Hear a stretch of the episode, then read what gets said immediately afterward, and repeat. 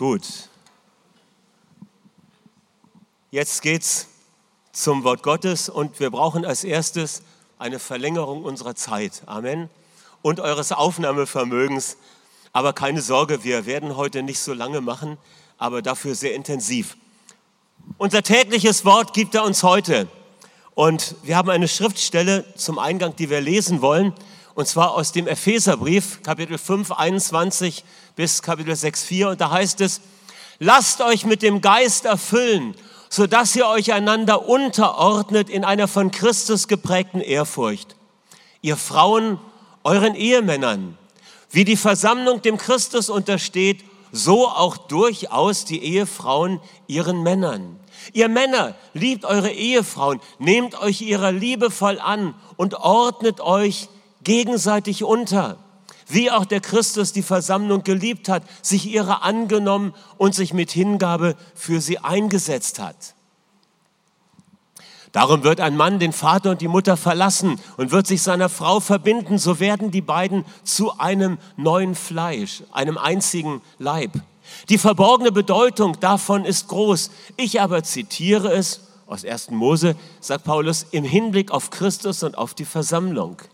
Im Übrigen mögt ihr als Einzelne ein jeder sich seiner Ehefrau so liebevoll annehmen, wie ihr auf euch selbst bedacht seid. Die Frau aber begegnet dem Ehemann mit Achtung. Ihr Kinder, hört auf eure Eltern im Herrn. Das nämlich ist gehörig und recht. Ehre deinen Vater und deine Mutter ist ein erstes Gebot in Form einer Verheißung, nämlich damit es dir gut gehe und du lange lebst auf Erden. Ihr Väter andererseits provoziert eure Kinder nicht, reizt sie nicht zur Aufsässigkeit und Zorn, sondern ernährt und erzieht sie mit einer dem Herrn entsprechenden Pädagogik und Mahnung. Vater, wir danken dir für dein Wort im Hinblick auf Familie und danken dir, dass du uns auch heute lehrst, was uns nützt. Amen. Okay, wichtige Aussagen, die Paulus macht über das Thema Familie, über die Ehebeziehung und über die Beziehung zwischen Eltern und Kindern. Und ich möchte gerne, dass wir dieses Monatsthema Ehe und Familie im Kontext des Reiches Gottes sehen und verstehen. Wir haben das auch versucht beim Thema Arbeit deutlich zu machen, dass das Reich Gottes der große Kontext ist, in dem wir uns bewegen und das gilt auch für den Bereich Ehe und Familie. Und vielleicht noch mal so äh, als Erklärung, Reich Gottes, das geht uns so leicht über die Lippen. Ich möchte mal eine bestimmte Definition heute geben, jetzt nicht die, die wir alle kennen, Gerechtigkeit, Frieden, Freude im Heiligen Geist, sondern das Reich Gottes können wir auch definieren als das Recht Gottes zu regieren. Beides RG, Reich Gottes, Recht zu regieren. Gemeint ist damit, dass Gottes Gedanken, Pläne und Werte in allen Bereichen des persönlichen und gesellschaftlichen Lebens Geltung haben sollen. Oder wir könnten auch sagen, der Berg des Herrn ist erhoben über alle anderen Berge. Ja, ihr seht da ein Foto vom höchsten Berg des Globus. Ja, Hillary Step. Okay. 1965 hatten Lauren Cunningham, der Gründer von Jugend einer Mission, Bill Bright von Campus für Christus und Francis Schäfer, der Leiter der Labrie Fellowship, unabhängig voneinander einen geistlichen Impuls. Der war fast identisch. Und zwar hatten sie das Bild von, vor Augen von sieben Einflusssphären, Bereichen des gesellschaftlichen Lebens, wie sieben Berge. Und diese sieben Einflusssphären oder sieben Berge prägen das Denken und das Leben der Menschen. Das ist einmal der Bereich der Wirtschaft, Okay, Laser geht nicht. Bereich der Wirtschaft ganz links, ja, da seht ihr das Dollarzeichen, Ökonomie. Daneben das Parlament, ja, Bereich der Politik, da ist die Filmkamera, Bereich der Medien, Kunst und Unterhaltung, Bildung äh, und Erziehung, dann schließlich Familie und Kirche und Religion. Das sind Bereiche des gesellschaftlichen Lebens. Wenn wir zusammenkommen, dann beschäftigen wir uns am meisten mit dem letzten Bereich, es geht meistens um unseren Glauben, es geht um theologische Wahrheiten und wie man sie praktisch machen kann. Aber das Reich Gottes ist mehr als der Sonntag. Das Reich Gottes durchdringt alle Bereiche unseres Daseins. Das nur so als Hintergrund. Und wenn wir über Familie und Ehe sprechen und die Rolle des unseres Glaubens darin, dann ist wichtig, dass wir das in diesem größeren Kontext sehen. Denn alle Bereiche sollen vom Reich Gottes her geprägt sein und geistliche Erneuerung und Transformation erfahren. Ja, der Berg des Herrn, er soll all diese anderen Berge prägen und beeinflussen und verwandeln. Ist das soweit klar? Es ist ein bisschen blass, vielleicht müsst ihr da den Scheinwerfer ausmachen, dass man es besser sehen kann. Okay, unser Thema heute ist dieser zweite von, der zweite Bereich von rechts, ne, der Bereich äh, Familie. Und es geht um zwei Beziehungsfelder. Der Bereich Familie hat zwei größere Beziehungsfelder, und zwar einmal äh, der Bereich Ehepartner und der Bereich Eltern und Kinder. Und es gibt zwei Grundprinzipien für das Familienleben, für ein Familienleben nach den Prinzipien des Reiches Gottes. Und das erste Grundprinzip für die Beziehung zwischen Ehepartnern ist ganz einfach und doch nicht so einfach. Es lautet nämlich, es ist so wichtig, dass die Herzen einander zugeneigt bleiben. Amen. Das ist das Grundprinzip des Reiches Gottes. Wenn ihr die Epheserstelle nochmal genau lest, dann geht es um nichts anderes. Die Herzen einander zugeneigt sein lassen. Und für die Kindererziehung gilt, Eltern müssen Sorge dafür tragen, dass der emotionale Tank ihrer Kinder immer gefüllt ist und gefüllt bleibt. Das sind die zwei Grundprinzipien. Und das ist schon mal gut, wenn wir die kennen, aber wichtig ist natürlich, wie leben wir das in der Praxis. Und ich bin so dankbar, dass wir euch einige Praxistipps heute mitgeben können. Wir können euch nur ein paar Bälle zuspielen, aber ich freue mich so, ich hatte den Impuls diese Woche, äh, Jochen und Monika zu fragen zu diesen zwei Punkten. Was ein, was wären praktische Tipps, die ihr aufgrund eures, eurer Erfahrung und eurer Erkenntnis weitergeben könnt? Und sie kommen jetzt nach vorne und werden Tipps geben. Und bitte, diese Praxistipps sind keine Trickkiste, wenn du das Richtige machst, passiert es automatisch, sondern es ist ein Werkzeugkasten, der dich einlädt, aktiv zu werden. Äh, machst du das? Super. Ja, äh, wir fangen an mit diesem, äh, wie können die Herzen von Ehepartnern einander zugeneigt werden. Ähm, die Voraussetzung dafür ist, dass wir nicht von einem Ehevertrag sprechen, sondern von einem Bund. Ja? Beim Vertrag geht das so, gib du mir, dann gebe ich dir oder gibst du mir nicht, gebe ich dir auch nicht. Ein Bund ist aber etwas, wo ich mich hundertprozentig einbringe. Das nur als Grundlage für das, was wir sagen werden. Wir haben überlegt, als die Frage an uns kam, und wir haben spontan einfach so die ersten Sachen, die uns in den Sinn kamen, das ist nicht umfassend. Ja? Da gibt es bestimmt ganz viele andere wichtige Punkte, aber die nennen wir euch mal. Wir fangen an mit Kommunikation. Wir finden, dass Kommunikation eins der Säulen sein sollte in der Ehe. Denn wenn wir nicht miteinander sprechen, und zwar meine ich jetzt von Herz zu Herz, das heißt, dass ich wirklich mich mit meiner ganzen Person offenbare, nicht nur Information weitergebe. Und leider muss ich sagen, aus unserer Beratungstätigkeit erleben wir ganz oft, dass der Hauptteil des Gesprächs bei Ehepaaren eben nur diese Informationen sind, die sie austauschen, Termine, was auch immer. Ich will es jetzt nicht weiterführen, ihr könnt euch das vorstellen.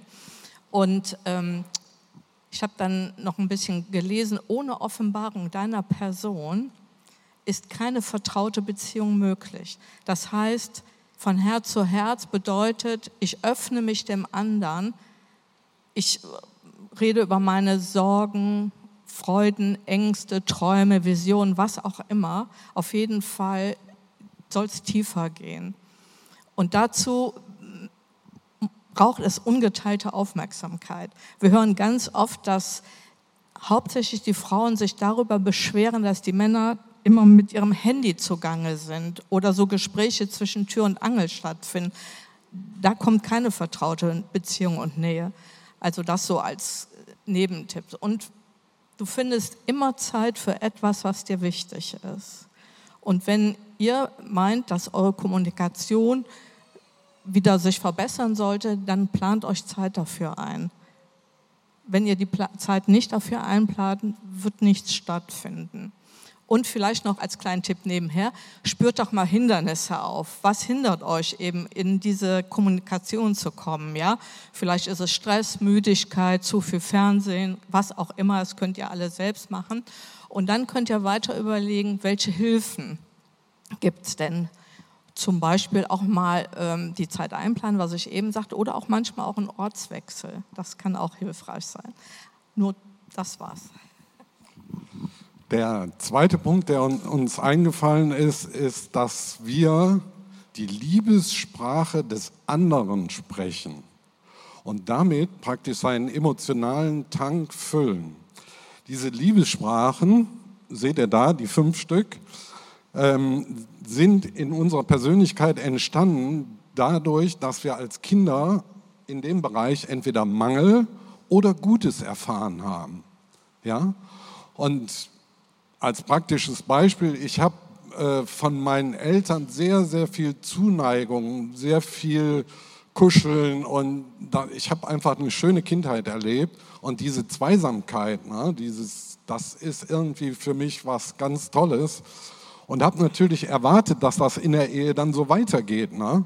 Und wenn ich dann so nach Hause kam und äh, zu meiner Frau gesagt habe, Mensch, wollen wir nicht heute Abend mal einen schönen Kaminabend machen, ne? so äh, und sie dann, wie langweilig, ne?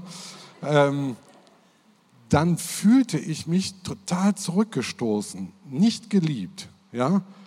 Bin schmollend weggegangen und war total beleidigt. Ja?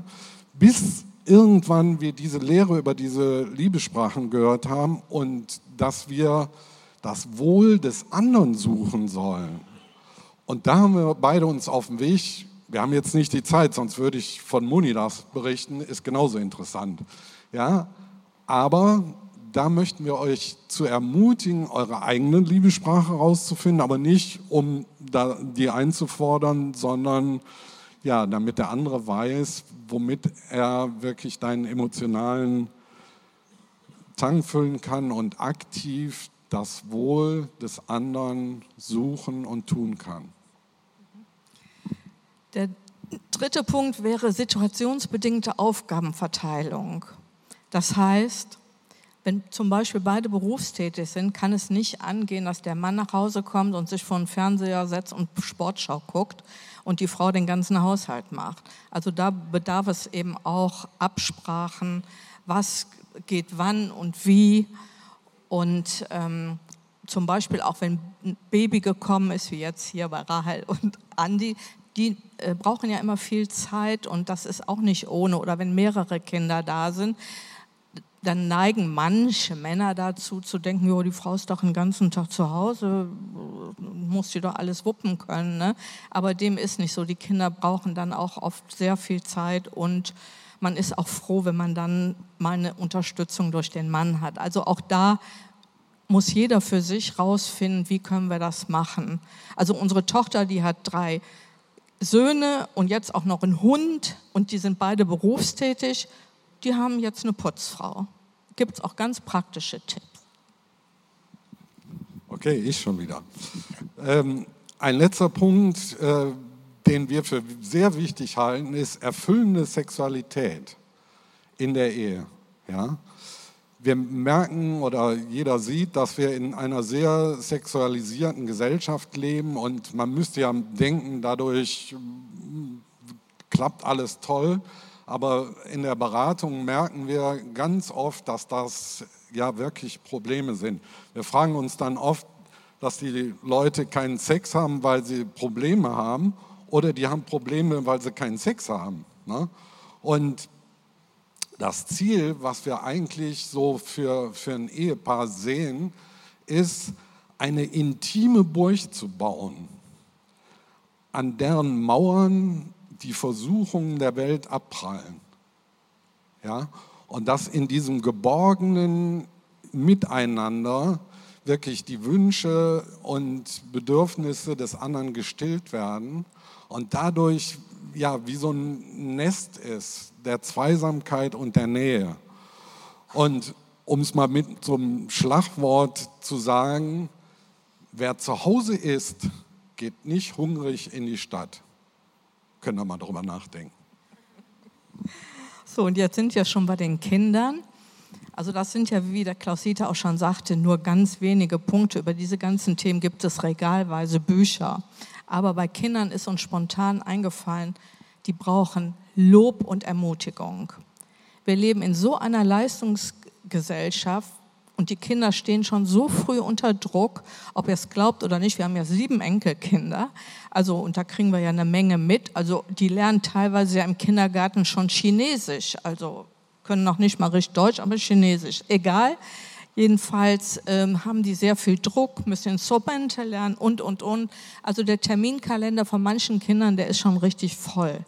Und darum finden wir, dass die von uns als Eltern sehr stark Ermutigung erfahren müssen, Wertschätzung erfahren müssen, gelobt werden sollten.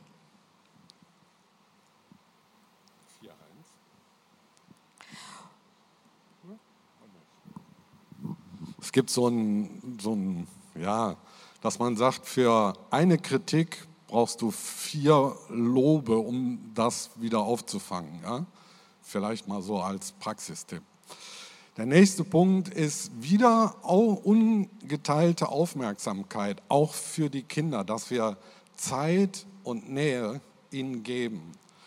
Ehrlich gesagt, ne, ich kriege manchmal so einen Hals, wenn, sorry, aber ich sage das einfach mal, wenn ich sehe, wie Mütter mit ihrem Handy den Kinderwagen letztens fast in, in den Verkehr reingeschoben hat.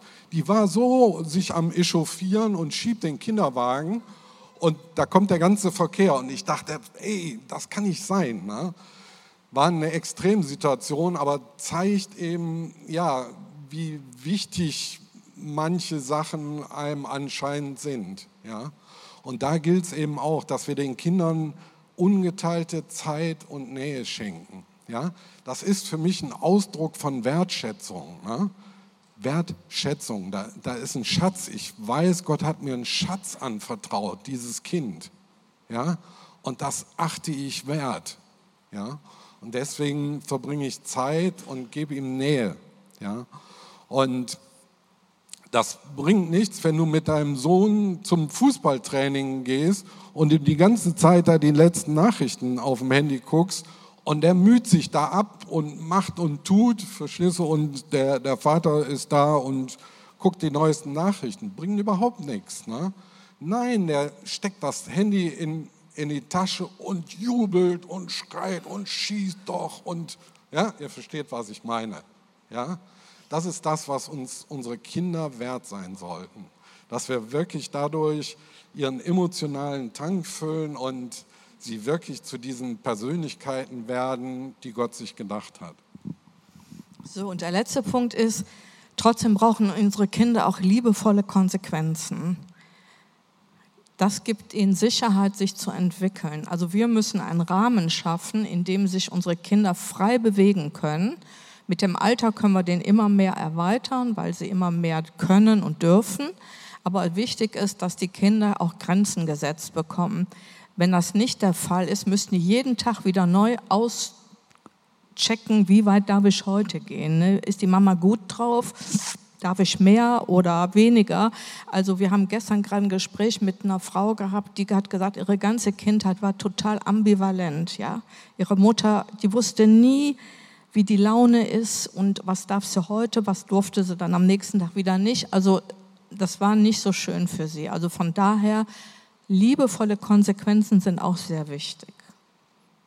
So, das war's.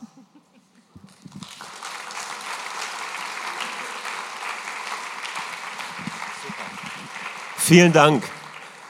Vielen, vielen Dank. Das war richtig super. Sehr gut. Dann sind wir auch schon in Richtung Ziel gerade unterwegs. Oder vielleicht noch eins, ist vielleicht ganz wichtig. Wir haben über diese Einflusssphären gesprochen und es wichtig ist, dass sie umgeprägt werden von Werten des Reiches Gottes. Äh, vielleicht um das ein bisschen greifbar zu machen, in der Vergangenheit haben wir das gesehen in der Geschichte. Es gab Männer, die in der Politik aktiv waren, in der Bibel Josef und Daniel oder ein William Wilberforce, der hat dazu beigetragen, die Sklaverei abzuschaffen. Wertewandel. Oder denk an die Künstler der Reformation, Bach, Rembrandt. Sie haben das Denken der Zeit verändert und denkt dann äh, an die Zeit der 1960er Jahre, wie Rattenfänger, ja, durch die Lande, geistliche Rattenfänger eine ganze Generation eingefangen haben und auf Abwege gebracht haben. Bereich der Kultur oder im Bereich der Erziehung, äh, antiautoritäre Erziehung, kam ich gerade drauf, weil ihr das Beispiel brachtet. Äh, all das eben die Irrwege und deshalb ist so wichtig, dass die Werte des Reiches Gottes durchkommen und sie lassen sich praktisch ausleben. Und vielen Dank für die super Hinweise im Hinblick auf Ehe und Familienleben. Und damit kommen wir nochmal zum Schluss. Der Schlüssel zum Gelingen von Ehe und Familie liegt in zwei Hinweisen in Epheser 5. Lasst euch mit dem Geist erfüllen, sodass ihr einander unterordnet. Das Prinzip, das Prinzip bei der Arbeit war, mach Gott zu deinem Chef und arbeite so, als wenn es für den Herrn ist. In der Ehe sei erfüllt mit dem Geist und das Zweite, ordnet euch einander unter. Der Schlüssel zur Veränderung der sieben Berge, in Anführungszeichen, dieser Bereiche Wirtschaft, Politik und so weiter, Familie, was wir heute genauer betrachtet haben, der Schlüssel zur Veränderung liegt darin, dass wir mit dem achten Berg Gemeinschaft haben, nämlich mit dem Berg des Herrn. Und dass wir erfüllt aus seiner Gegenwart in unseren Alltag hineingehen. Und dann sind wir Licht und Salz statt auf dem Berg und wir sind wie Schafe mitten unter den Wölfen, aber werden nicht aufgefressen. Amen. Okay, würde sagen, dann beten wir noch. Und ich würde gern beten, dass Gott etwas freisetzt, dass unser Familienleben positiv verändert wird und dass die Dinge, ja, die Gott geplant hat, durch uns zur Entfaltung kommen. Und wenn jemand von euch ganz große Schwierigkeiten hat im Bereich der Partnerschaft oder ganz große Konflikte hat im Bereich der Erziehung, nimm dir diese Tipps zu Herzen oder frag nochmal bei Jochen und Monika nach. Ja, könnt ihr mir da noch ein bisschen mehr dazu sagen? Äh, und dann arbeite mit Gottes Hilfe daran, such die Hilfe und den Beistand des Heiligen Geistes, weil das ist der Schlüssel und dann kannst du all das andere auch verwenden. Wollen wir nochmal aufstehen? Vater, wir danken dir für dein Wort und wir danken dir, dass dein Wort so praktisch ist und dass du so viel Weisheit aufgrund von Erfahrung uns auch zugänglich gemacht hast. Und wir danken dir jetzt auch nochmal für die Praxistipps, die für uns Werkzeuge sind, die wir nehmen können. Und so bete ich, guter Heiliger Geist, dass du uns zur Hilfe kommst. Und da, wo wir Hilfe brauchen in unserer Ehebeziehung, dass wir diese Werkzeuge lernen einzusetzen. Wo wir Hilfe brauchen in der Kindererziehung, dass wir diese Werkzeuge einsetzen. Und wir segnen ganz besonders die Partnerschaften und die ja, Eltern-Kinder-Beziehungen, die in großen Turbulenzen stecken. Wir beten, dass du kommst mit deiner Gnade und mit deiner Hilfe wir beten, dein Reich komme und dein Wille geschehe, auch in diesen Bereichen unseres Lebens. Und wir danken dir, dass wir all unser Tun, unseren Alltag sehen dürfen im Lichte des größeren Ganzen, nämlich dass du regierst über alles. Der Berg des Herrn ist erhoben über alles. Seine Wahrheit gilt und von seiner Wahrheit sollen alle Bereiche unseres Lebens durchdrungen werden und verwandelt und transformiert werden. Und wir danken dir, dass das nicht irgendwo weit entrückt beginnt, sondern in unserem konkreten Alltag. Und da stehst du uns zur Seite und da empfangen wir auch heute Hilfe zur rechten Zeit. Amen. Amen. Preis dem Herrn. Bleib ermutigt. Ja? Deine Ehe soll gelingen. Deine Kinder sollen gesund aufwachsen. Es heißt mal in Jesaja 54, 10, alle deine Kinder sollen gesegnet sein. Ihr Erbe, Erbteil soll groß sein. Ihr Friede soll groß sein. Sie sollen ihr Erbe erlangen. Das ist das, was Gott gesagt hat über deine Kinder. Und das sagt er über dir, weil du bist auch ein Kind. Also geh im Segen und lass dich nicht unterkriegen und häng dich hier an die Rockzipfel von Jochen und Monika, wenn ihr praktische Tipps braucht. Danke nochmal.